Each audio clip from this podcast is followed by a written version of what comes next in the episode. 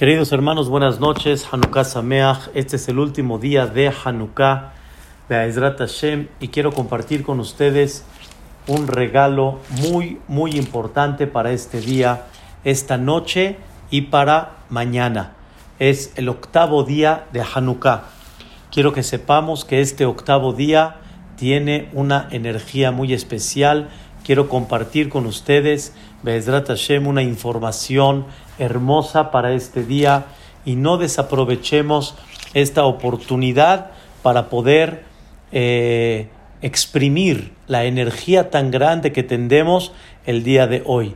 Quiero dedicar la clase Be'ezrat Hashem esta noche Leilun Ishmat del doctor Efraín Ben Cipre Leye Cecilia Ruach Hashem Tanihenu Began Eden, un cardiólogo muy especial con un cariño muy especial, tantos años que sirvió al, al mundo, como decimos, al Am Israel, que Dios lo mantenga y su recuerdo esté en alto. Amén, Ratzon. Sabemos, quiero decirles algo interesante, los siete, perdón, los ocho días de Hanukkah fueron ocho días de milagro. Milagro, milagro. Quiere decir, todos los días representaron un milagro sobre natural. Independientemente al milagro grande que fue vencer a un ejército imposible de vencer con un puño pequeño de personas, un grupo pequeño de personas, cómo vencieron un ejército tan grande, que ese es el milagro principal que destacamos en el rezo.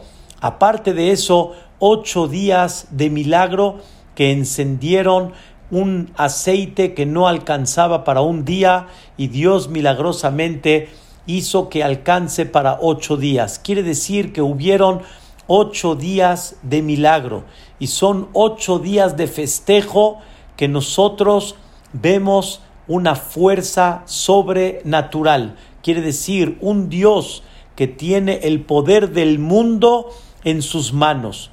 Dice uno de los grandes hajamim llamado Rabhaim Vital, que fue el alumno de El Arizal, le dicen el Marhu, Rabbi Haim Vital. Él escribe en sus escritos algo muy interesante. Dice Rabhaim Vital, cuando hay milagros, esto significa que hay misericordia en el mundo, que Dios se comporta mucho más allá a lo que merecemos o no merecemos. Hay una misericordia muy grande. Recuerden que dimos unas clases antes de Kippur explicando las trece virtudes de Dios, los trece comportamientos de misericordia de Dios. Habíamos hablado que le pedimos a Dios que siempre aplique esa conducta de misericordia a nosotros como decimos nosotros en el Selijot y en Yom Kippurim, Hashem, Hashem, Kel, Rahum, Behanun, Ere, Hapaim, Berabhesed, Behemet, y explicamos cada una de ellas qué representa, cada una de ellas cómo influye su misericordia, cómo influye a cada uno de nosotros dependiendo la conducta, cada una es algo diferente. Dice Rabhaim Vital, los ocho días de Hanukkah se abrieron las trece virtudes de Dios, se abrieron las trece conductas de, misericordia de Dios. La pregunta es, queridos hermanos, ¿cómo está dividido los trece en ocho? ¿Cómo está dividido? Son ocho días y por otro lado son trece virtudes. ¿Cómo dividimos los ocho días con las trece virtudes? Dice Rabhaim Vital en nombre de su maestro el Arizal, cada día de, de Hanukkah representa una virtud de Dios. El primer día es Él, el segundo día es Rahum, el tercero es Hanun, el cuarto es Erejapa Erej, el quinto es Apaim, el sexto es Berabhesed y el séptimo es Vehemet. Quiere decir, tenemos siete días antes del octavo, que cada día representa una de las virtudes de la conducta de Dios hacia nosotros. Y el octavo día, el octavo día representa el resto de las demás. El resto quiere decir la octava, la novena, la décima, la onceava y la doceava y la treceava. Quiere decir que el día de hoy, hoy en la noche y mañana tenemos en el cielo abiertas las puertas de seis conductas de Dios. Seis. Seis conductas de misericordia. No una cada día. Tenemos seis. Tenemos nosotros. La alafim, bafesha, behata'a benake. Nosotros tenemos una energía muy especial el día de hoy. Queridos hermanos, dicen nuestros sabios que más el día de hoy que otros días debemos de aprovechar la energía, la luz tan grande que hay en este día para que la persona lo que no logra de forma normal conseguir durante el año, lo puede lograr el día de hoy en el octavo día de Hanukkah. señoras y señores, la Hanukkah el día de hoy está completa. Completa quiere decir no falta nada. Representa un día que podemos pedirle a Dios que nos acomplete lo que necesitamos, lo que en muchas ocasiones tal vez por falta de méritos, por un comportamiento tal vez no adecuado, en este día podemos lograr muchas cosas espiritualmente hablando y también materialmente hablando. ¿Por qué? Porque el día de hoy representa más de las conductas de cada día, de las virtudes, hoy representa seis juntas. Y por eso el día de mañana la lectura del Sefer Torah también es una lectura larga. Leímos cada día leímos el representante de cada tribu hasta el día séptimo. Mañana vamos a leer el octavo, el noveno, el décimo, el onceavo, el doceavo y al final lo que les voy a explicar, Be'ezrat Hashem. Entonces, aprovechemos esta oportunidad que tenemos. Dos, todavía los que tienen prendida la Hanukkah, que se sienten a observar la Hanukkah, Está escrito en los libros sagrados que esa luz, les voy a dar un ejemplo, así como el que va al Cote la Maraví, el que va al Cote la Maraví, señores, ¿qué siente? Siente una energía, siente un sentimiento de conexión con Dios muy especial. Igualmente también las velas de Hanukkah y principalmente el día de hoy dan una conexión y dan una paz, dan una tranquilidad la persona que quiere quitar angustia, agonía, tristeza, Bezrat Hashem, que Boreolam se lo quite y que lo llene de alegría, que se siente a ver las velas de Hanukkah. Hoy es el momento, es como ver las velas de la menorá. Cada persona que prendió la Hanukkah en su casa es como si prendió la menorá en el Bet. Así está escrito y está insinuado en la tefilá. Es una cosa, la verdad, maravillosa lo que nosotros podemos lograr este día y lo que podemos recibir este día. Vamos a estudiar el día de hoy algo muy interesante. Dividimos hasta el día 7 y tenemos el día 8. El día hasta el día 7 todo fue parejo. Una conducta de virtud de Dios por cada día. Y el día 7 representa, escuchen bien, lo que generalmente es el número 7. Vamos a explicar Be'ezrat Hashem para comprender algo muy interesante. Esto lo dice el Maharal Miprag.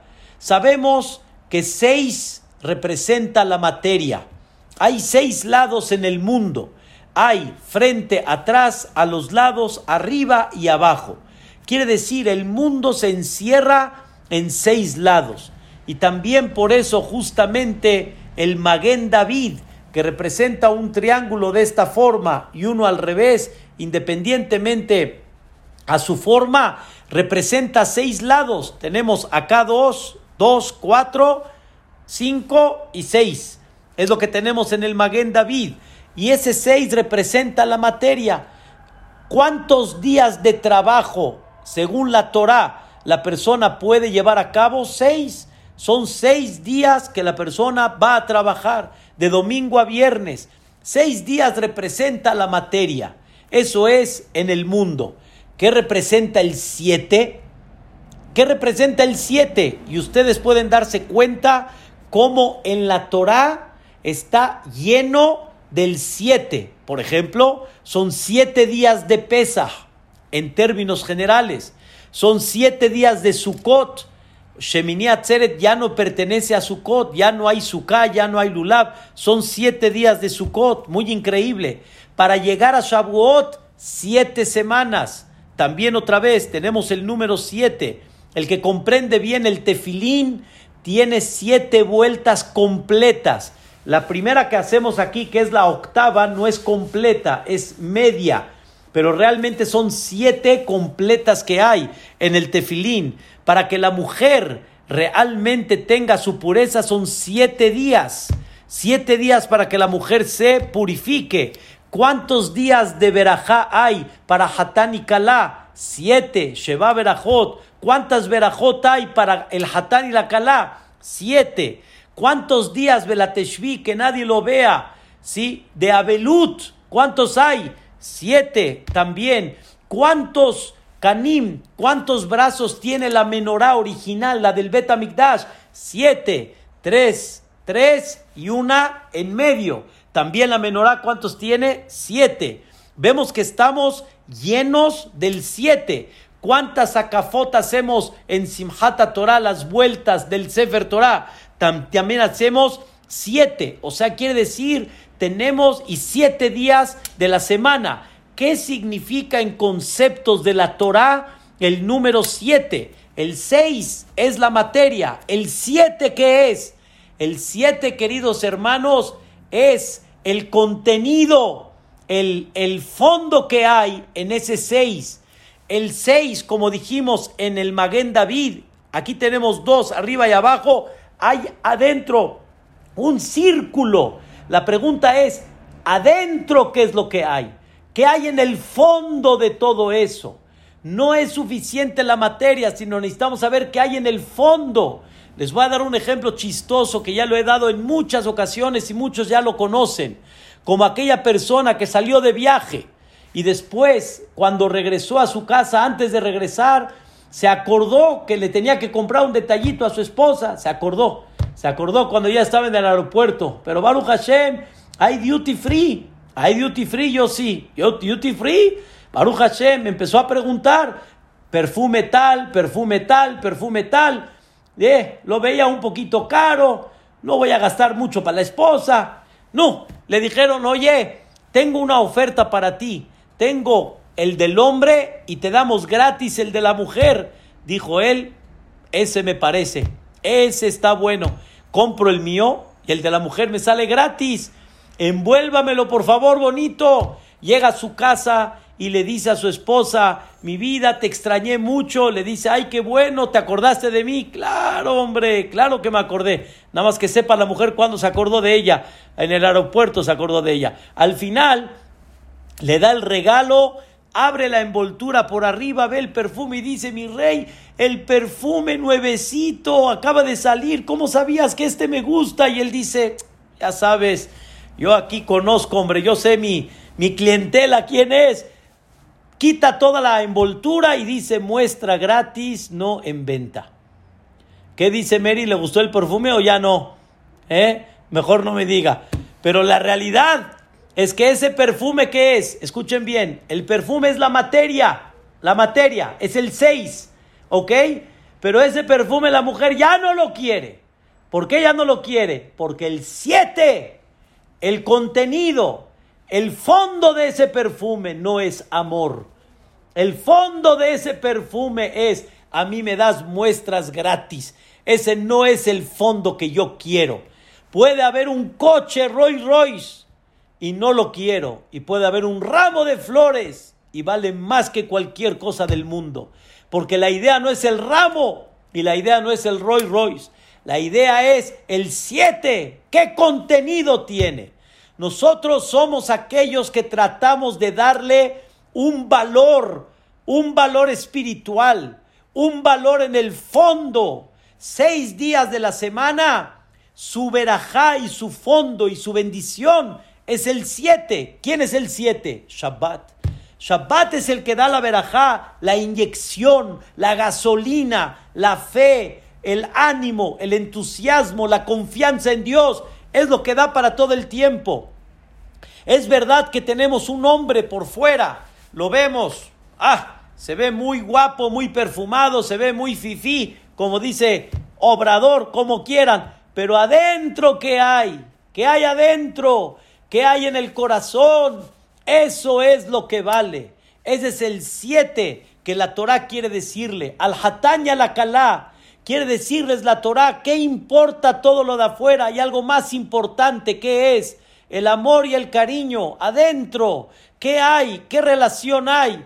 ¿Qué importa todo el fiestón que hicieron? ¿Cómo estaba el vestido? ¿Cómo estaba el hatán? ¿Cómo fue la boda? Lo principal es que haya un matrimonio que sea una continuidad y una construcción, un futuro para Am Israel. Ese es el número siete. En Abelut, sí, se perdió el físico, pero no se perdió el buen nombre, no se perdió la luz que, hizo toda su vida. No se perdió lo que él construyó en la vida mientras se haya dedicado a eso. No se perdió realmente la Neshama, que es el fondo de todo. Y así, queridos hermanos, todo tiene que tener un fondo, una espiritualidad, como explicamos ayer. No puede ser que pases Pesach y te pregunten, ¿cómo estuvo Pesach?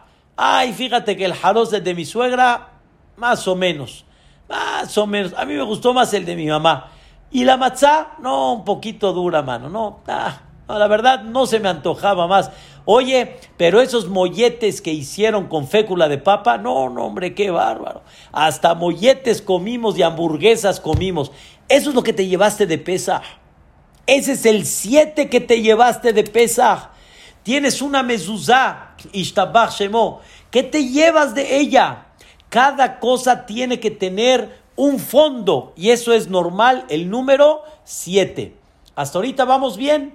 Tenemos el 6, tenemos el 7 que es el fondo de lo que hay en el 6 y el Am Israel se dedica, escuchen bien, a darle un 7 a la naturaleza. El animal, escuchen queridos hermanos, el animal lo puedo convertir en algo muy sagrado. ¿Cómo? Saben ustedes que una vez un jajam le dijo a un alumno que era muy travieso, muy, muy travieso, y no hacía caso. Al final invitó al alumno y le dijo, oye, necesito que alguien participe conmigo en un din Torah, en un din Torah. Le dijo el, el, alumno, yo voy a participar en un din Torah. Si yo ya sabe usted, soy travieso, yo soy ignorante, yo... Tú ven a escuchar el Dintora, ven, acompáñame. Al final entraron al, al tipo, al, al, eh, al, juicio, a la mesa, estaba la tribuna, en el buen sentido, y dice el Din ¿quién reclama? ¿Y quién es el reclamado? Entra el zapato y entra un Sefer Torah. Y el zapato le reclama al Sefer Torah. ¿Qué le reclama el zapato al Sefer Torah? le dice el zapato al, señor juez, señor juez, no es justo. Los dos, el zapato y el Sefer Torah, venimos del mismo rastro. Venimos del mismo rastro. ¿Qué quiere decir? ¿El zapato de qué está hecho? De cuero. ¿Y el Sefer Torah de qué está hecho? De cuero. Los dos venimos del mismo rastro, del mismo animal, aparentemente. Pero a mí, dice el zapato, Mira nada más cómo me tienen. Me tienen todo el tiempo en la tierra, en el polvo. Y es más, cuando me quitan después de que me visten, me alejan porque dicen que huelo feo y que no estoy muy agradable. Dice el zapato, no se vale. Venimos del mismo lugar. Y al Sefer Torah, mira cómo lo tienen. Lo tienen adentro en una caja, en una, en una, en una en una este ejal bonito, grande, precioso, en un mueble increíble. Mira cuando sale el Sefer Torah, ¿qué pasa? Lo respetan, se acercan, le dan besito. Mira cuánto paga la gente para subir al Sefer Torah. ¿Cuánto paga la gente para por mí? ¿Cuánto pagó uno? ¿Cuánto pago? ¿Cuánto puede pagar uno por un zapato? Y el Sefer Torah cada vez, cada vez el Sefer Torah, una compra, vender, ¿quién lo va a cargar? Y a mí nada más me compraron una vez. ¿Y cuál es el problema? Cuando me terminan de usar, me tiran a la basura. Y el Sefer Torah lo entierran, Barminan, y dura muchos años. Dice el Sefer Torah, exijo derechos, exijo derechos. Le dice el Hajam al alumno, le dice, no, ¿qué hacemos con este Din Torah? El zapato le reclama al Sefer Torah, ¿qué hacemos? Le contesta el alumno al Jajam, Jajam, tiene razón el zapato, o sea, ¿a dónde está la justicia? Contesta el Jajam, está muy simple el zapato no se hizo más que nada más corte, unión, molde, y ahí está el zapato. No se le metió ningún pensamiento al zapato. Es más, se le metió, se le, se le metió pensamiento de zapato, nada más. Pero el Sefer Torah, cada cosa que se hizo para fabricar el cuero, más bien dicho, para fabricar el pergamino, todo fue para escribir y que sea con santidad de Sefer Torah. Y otro pensamiento, santidad de Sefer Torah. ¿Cuánto invirtió el Sofer para escribir el Sefer Torah? Y todos los días Tevilá, y el pensamiento limpio, y el pensamiento para escribir cada letra y cada nombre de Dios. Dice cuánto se invirtió para que saque el Sefer Torah y cuánto se invirtió para que se fabrique el zapato. Y qué pensamiento se le dio al Sefer Torah y qué pensamiento se le dio al zapato.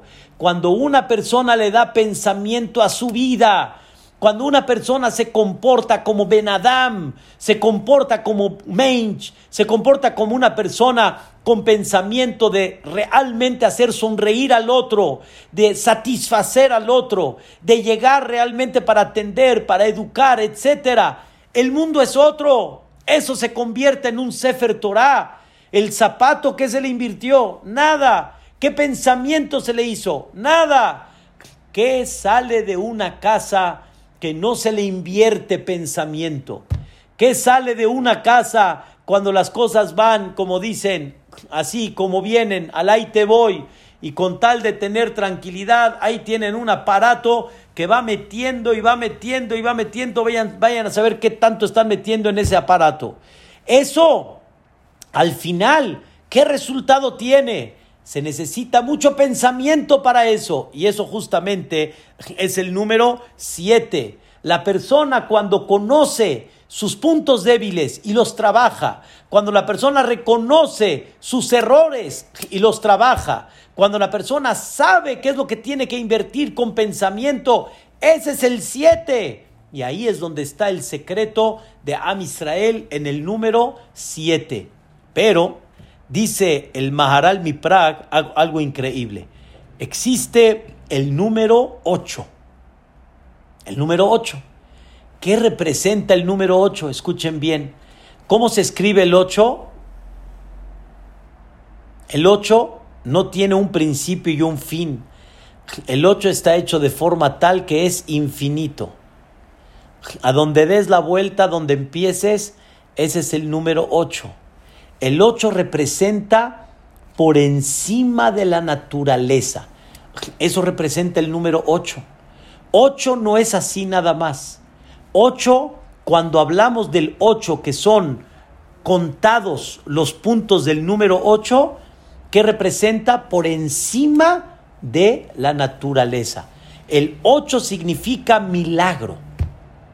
El 8 significa lo que la naturaleza aparentemente dice no, y como explicamos, no hay algo que se pueda sobreponer sobre la naturaleza, hay un ocho, hay un Dios, hay uno por encima que dice, sí se puede. Y ha demostrado ese Dios cómo estamos por encima de esa naturaleza. Y eso significa realmente el número ocho. Queridos hermanos, los griegos, Antiochus, en, el, en, el, en la cabeza de todo, querían inculcar lo que hemos platicado, no hay sobrenatural, hay máximo siete. Ellos todavía el siete lo pueden entender, porque el siete es el trabajo, el interior, lo que la persona puede superar, lo que no ves, lo que puedes meter como el ejemplo de el perfume. Pero ellos dicen, ocho, eso no tiene lógica. Sobrenatural, lo tienes que sacar. Queridos hermanos, Antiochus cuando vio que Am Israel cumplía la Torá, el cumplimiento de la Torá refleja mucho el sobrenatural, lo que es por encima de esa naturaleza. Pero principalmente Dios quiso enseñarle a Antiochus, al mundo entero, que nosotros somos del número, ¿qué? Del número 8. Nosotros somos por encima de la naturaleza. Escuchen esto, queridos hermanos, que va a ser algo fantástico. ¿Cuál es la mitzvah que se hace a los ocho días? El Brit Milá. Brit Milá se hace a los ocho días. ¿Qué representa el Brit Milá que se hace a los ocho días? ¿Qué representa?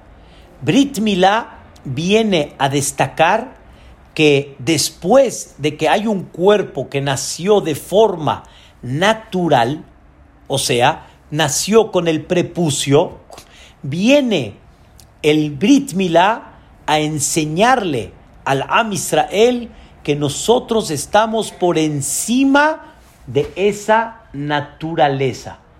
Y nosotros reflejamos lo que le llamamos hoy en día Am Israel, el pueblo de Israel. El pueblo de Israel es el pueblo del milagro. El pueblo de Israel es el pueblo que se ha conducido todo el tiempo en forma milagrosa. Y nosotros hacemos el Brit Milá manifestando que estamos entrando al grupo del pueblo del milagro. Y por eso el Brit Milá, cuando se hace? A los ocho días. En el octavo día, para representar que nosotros estamos por encima de esa naturaleza. Y que Dios, en el momento que Él decida, hace milagros y maravillas con el pueblo de Israel, como lo hemos visto desde el inicio del pueblo de Israel hasta el día de hoy. Quiero decirles algo interesante. Abraham vino no podía tener hijos con Sara. Itzhak vino no podía tener hijos con Ribka. Jacob vino no podía tener hijos con Lea y con eh, Rachel. Bueno, caray, no podemos nacer como todos. Itzhak no puede nacer de forma natural como todos. O sea, tuvo, tuvo que nacer Itzhak milagrosamente. Tuvo que nacer Jacob milagrosamente.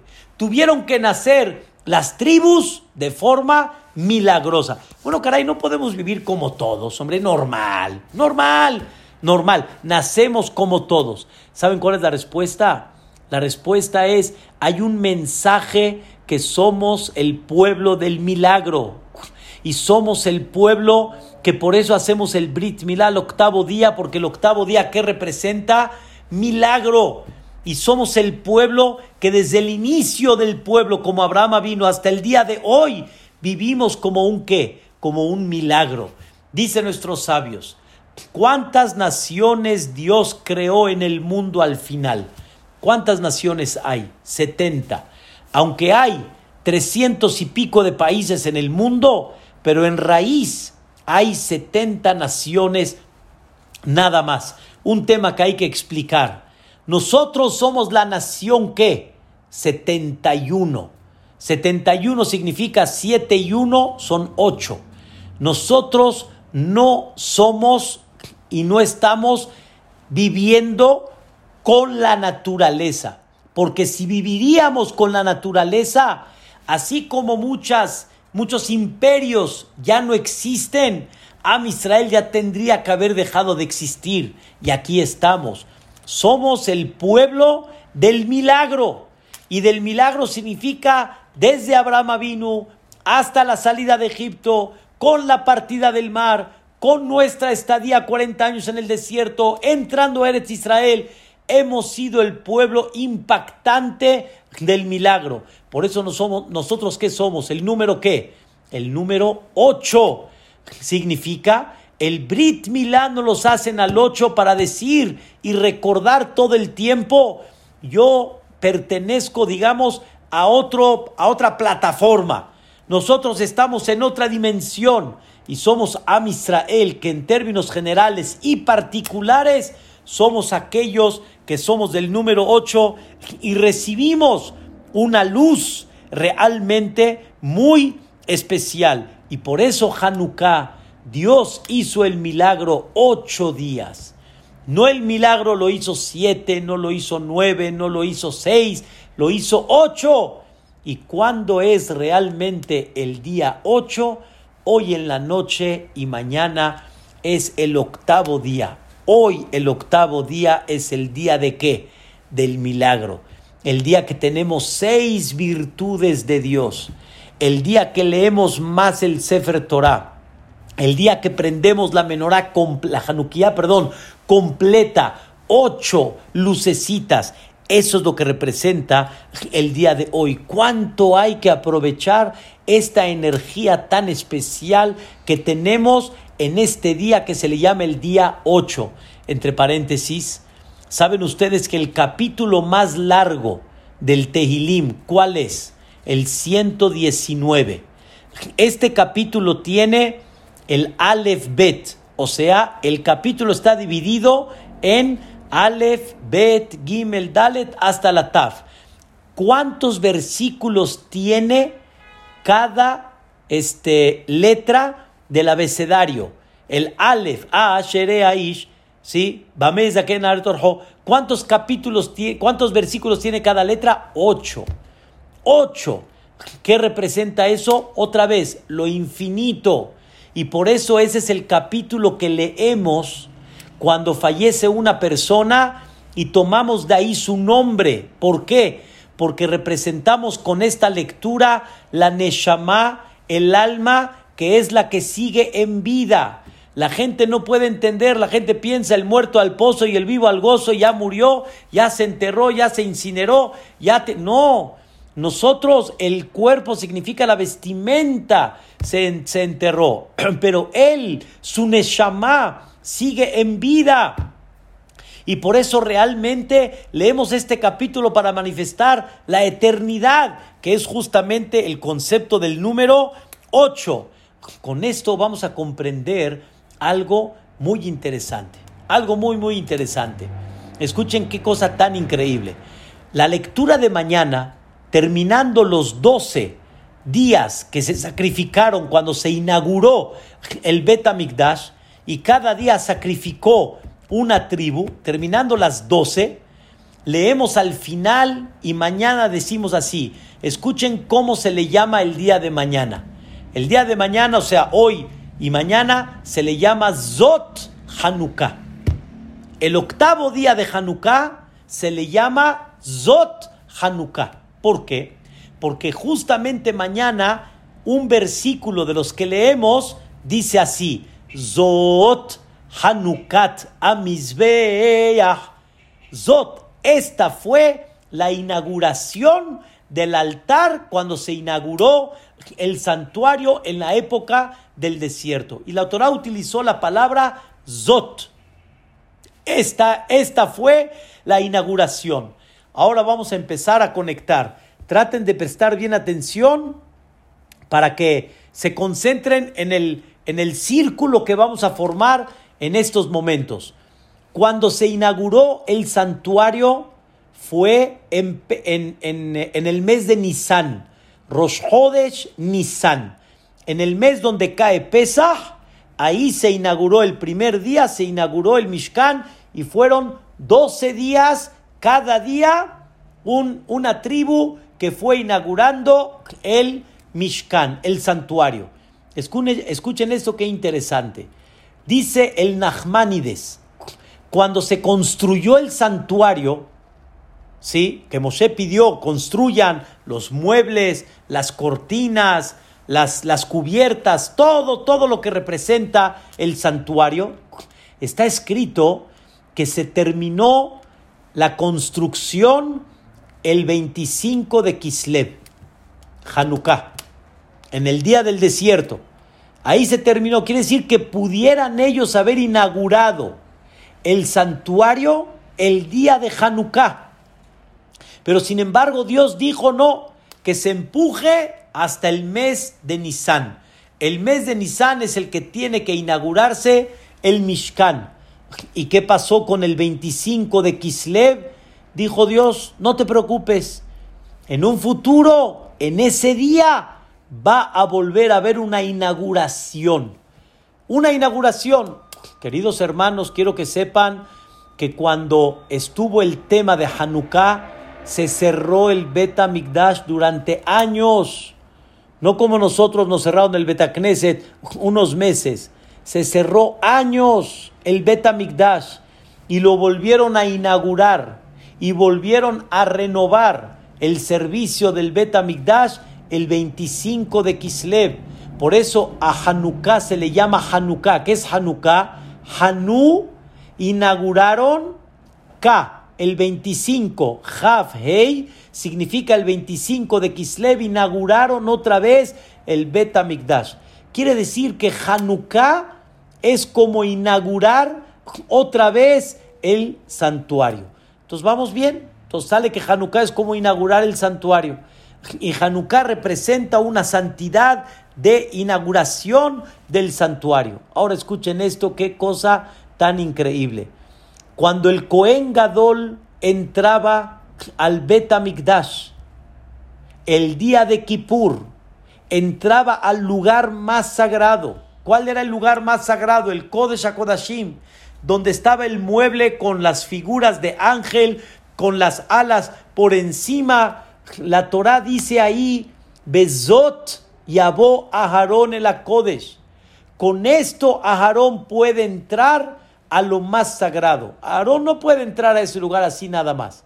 Y aunque sea el día de Kippur, tampoco puede entrar. Bezot, él nada más puede entrar con esto.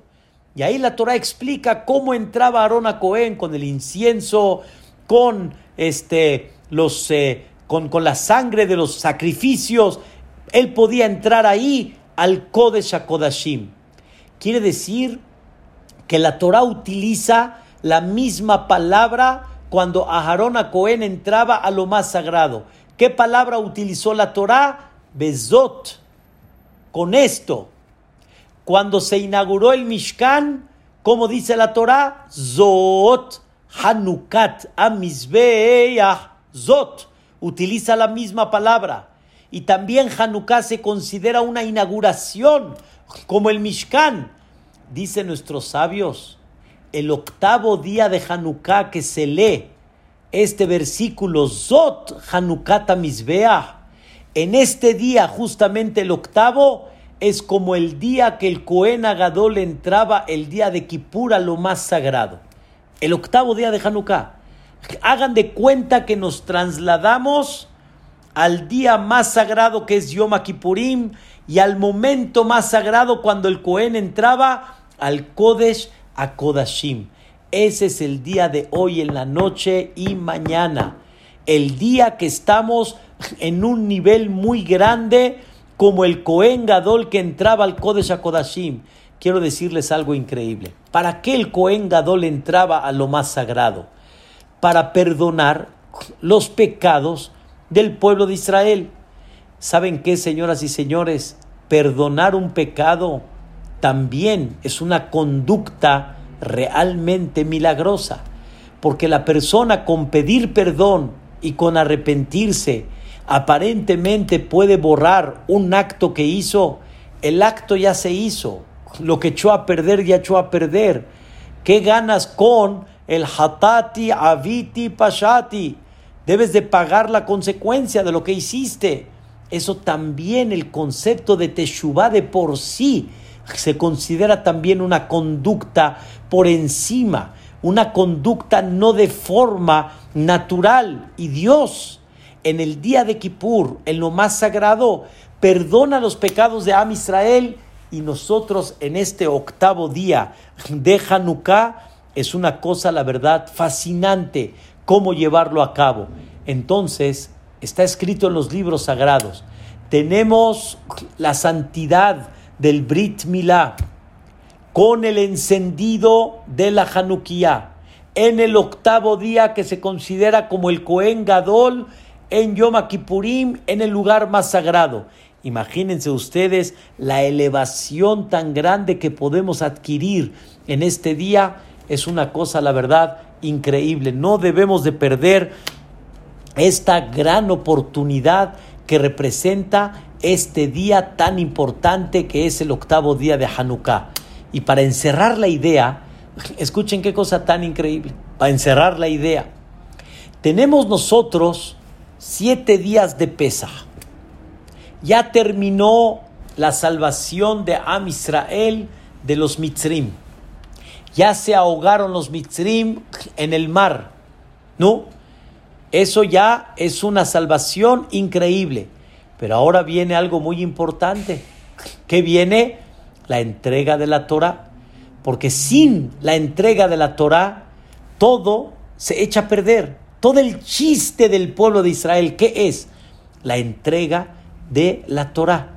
Esa Torah es la que refleja, esa Torah es la que nos da esa conducta hasta el día de hoy por encima de la naturaleza, la Torah Gdosha. ¿Cuántas semanas se contaron desde que empezó Pesach hasta Shavuot? Siete semanas. La octava semana, que es Shavuot. Shavuot, que es la entrega de la Torah. ¿Cómo se culmina Pesach? En el octavo día, vamos a decir así, en la octava semana. Ahí se culminó Pesach originalmente. ¿Y cómo se culminó? Con una entrega de Torah que nos ha protegido hasta el día de hoy. ¿Vamos bien? Viene Rosh Hashanah, el día del juicio, viene Yom Kippurim, el día del perdón, viene Hagasukot, que es el día de qué? De la alegría. ¿Cómo culmina Hagasukot? Shemini Atzeret, el octavo día. El octavo día de Sukkot, ahí culmina todo el paquete de Rosh Hashanah hasta Shemini Atzeret. Culmina en ese octavo día. Entonces, Pesach culminó en el octavo. Y escuchen qué interesante. Sukkot, ¿con qué culminó? También con el octavo. Muy bien. ¿Saben ustedes que hubieron muchas cosas que Jajamim fueron poniendo dentro del pueblo de Israel? Por ejemplo, este Netilat Yadaim, la lectura del Sefer Torah cada Shabbat, hay muchas cosas que Jajamín fueron poniendo dentro del pueblo de Israel para darle un, un, toque al pueblo de Israel muy especial. Y esto está muy bien, increíble. ¿Cuál fue el último decreto de los Jajamim sobre el Am Israel? El último de todos. Purim fue 200 años atrás. Shelomo Amelech hizo varios. Shelomo Amelech este, puso en, en, práctica muchas mitzvot de Jajamim para el pueblo de Israel. ¿Cuál fue el último que pusieron Jajamim? Porque después de eso ya no hay nada que los Jajamim puedan establecer para todo Am Israel. ¿Cuál fue la última que pusieron en términos generales para todo Am Israel? Hanukkah. Hanukkah es la última. Hanukkah ya no hay más. Purim y cómo terminamos con Hanukkah. Hanukkah cómo terminó con ocho días, en el octavo día. Y esa es la energía tan grande para que la persona comprenda lo que representa realmente este día tan especial. Y este día que refleja la parte del milagro. Queridos hermanos, ¿quién no necesita, si no es por una, si no es por otra, si no es en un tema o en otro tema, quién no necesita realmente una ayuda celestial muy especial? Todos, todos. Unos si no es por la depre, otros si no es por la parnasá, otros si no es por la salud, otros si no es por su situación social con la gente, otros porque no se han podido casar, otras porque no pueden embarazar. ¿Cuánta gente necesita esta verajá tan importante, celestial? Y esta verajá, escuchen cuál, la verajá del milagro, del milagro, del milagro en la cual empecemos a encontrar una puerta.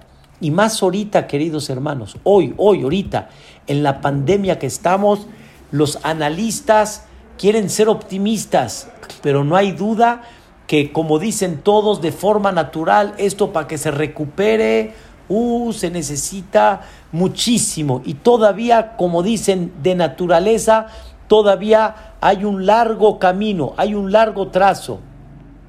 Queridos hermanos, eso es el Teba, eso es la naturaleza.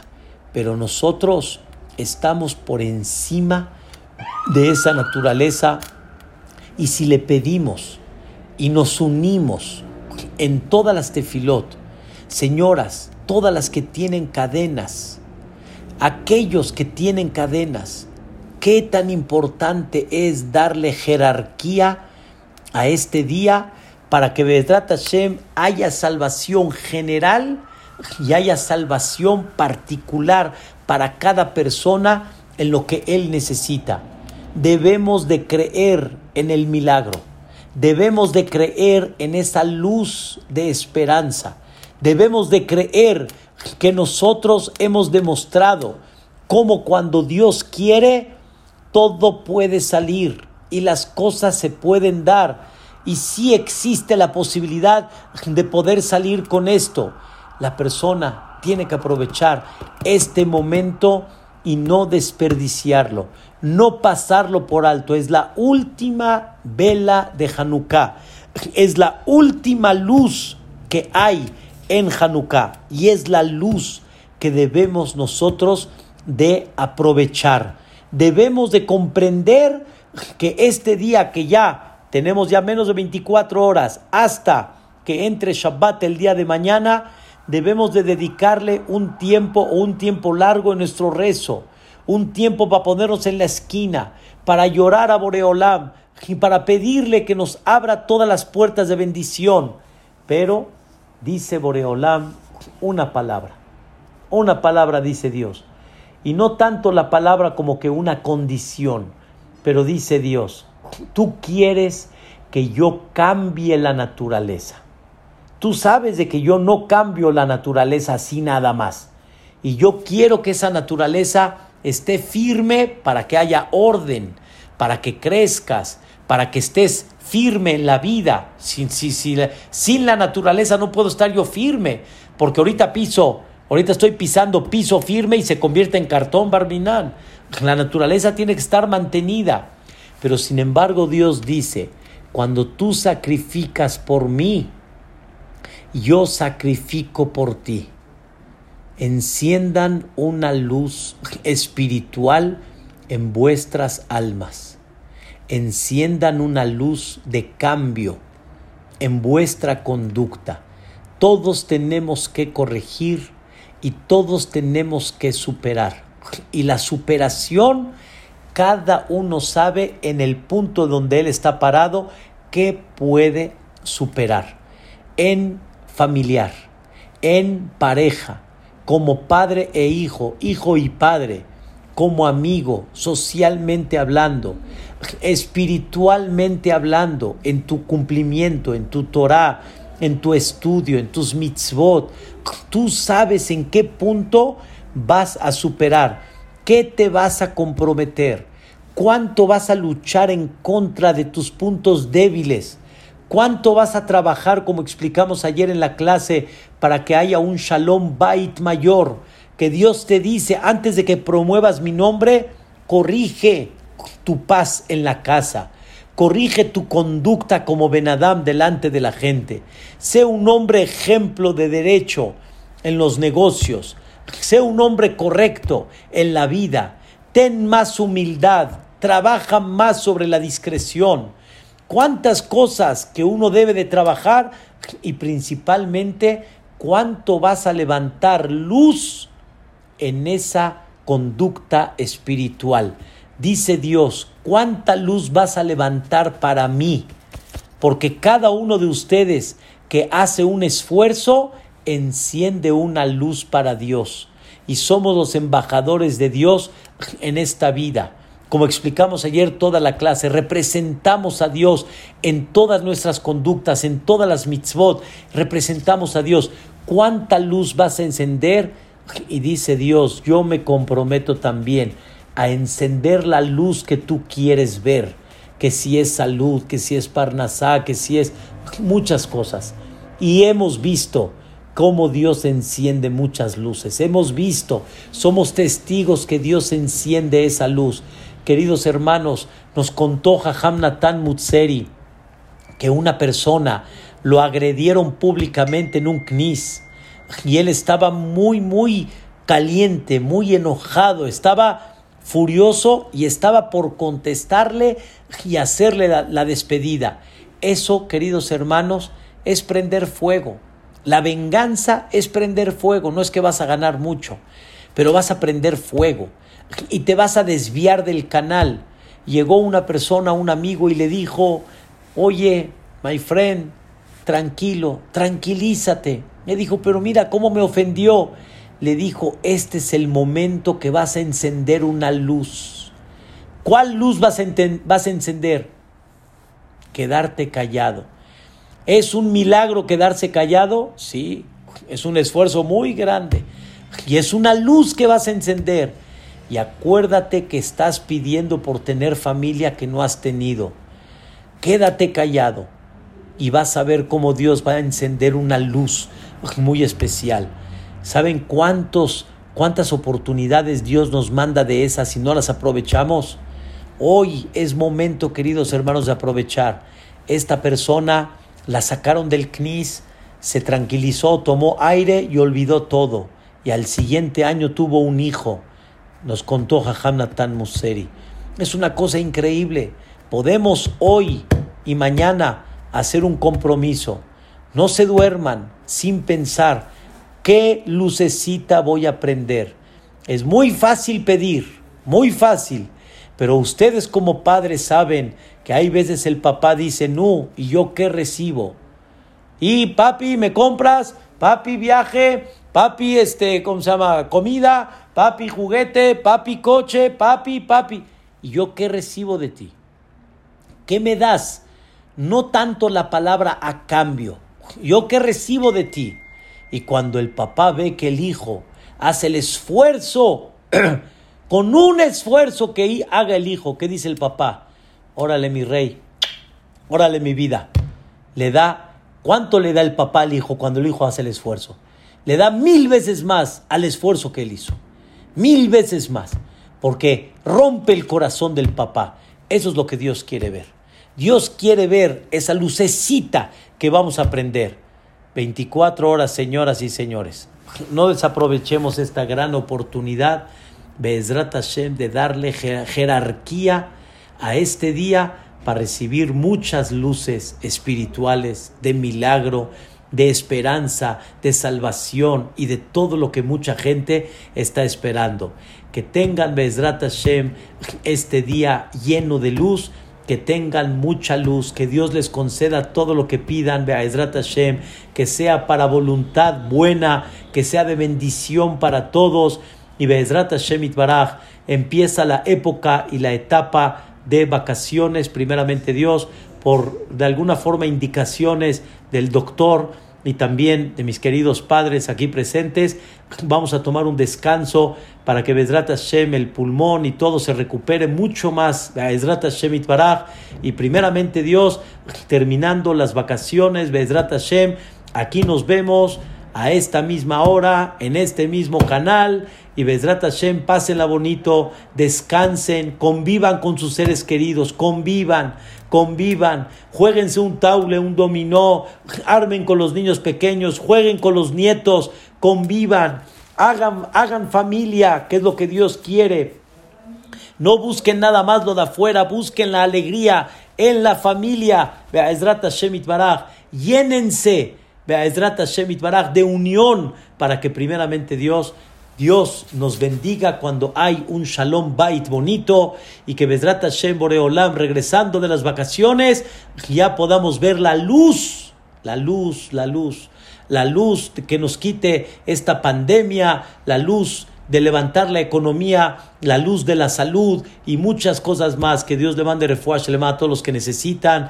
Y Bezrat Hashem Baraj, que pronto Boreolam nos mande el Mashiach Tzidkenu, Mimerabe Amenu Amén, Leilun Ishmato del doctor Efraim Ben Cipre, Leye Cecilia, Ruach Hashem Tanihainu Beganaeden, doctor. Gracias por muchas cosas que hizo, por el Am Israel. Tien Ishmatech Tzrura Haim. Amén. Kenya Iratzon. Ya pueden reactivar su micrófono. Gracias, Rabino. Gracias. Muchas gracias. Azak Ah, estaban juntas y me querían coger como que separadas, hombre. Ya está. Qué bueno. Me da gusto. Hanukkah Samea, hola Malki, todo lo bueno, ¿qué tal? Hola Liz, igual. qué gusto verlos. Hola Liz, ¿cómo están? ¿Qué tal? Baruch Hashem, me da gusto. Pásenla rico y bonito, Bedrat Hashem. Besiata, Bedrat Hashem, empezando enero, por, por, el 4 de enero más o menos, primeramente Dios. Bedrat Hashem. Bedrat Hashem. Vivian, ¿cómo están? ¿Qué tal? Todo lo bueno. Isaac, todo lo bueno. Ya, ahora sí ya te puedes ver, ¿eh? Bailis, todo lo bueno. Bedrat Hashem. Qué gusto. Señor Jaime, todo lo bueno.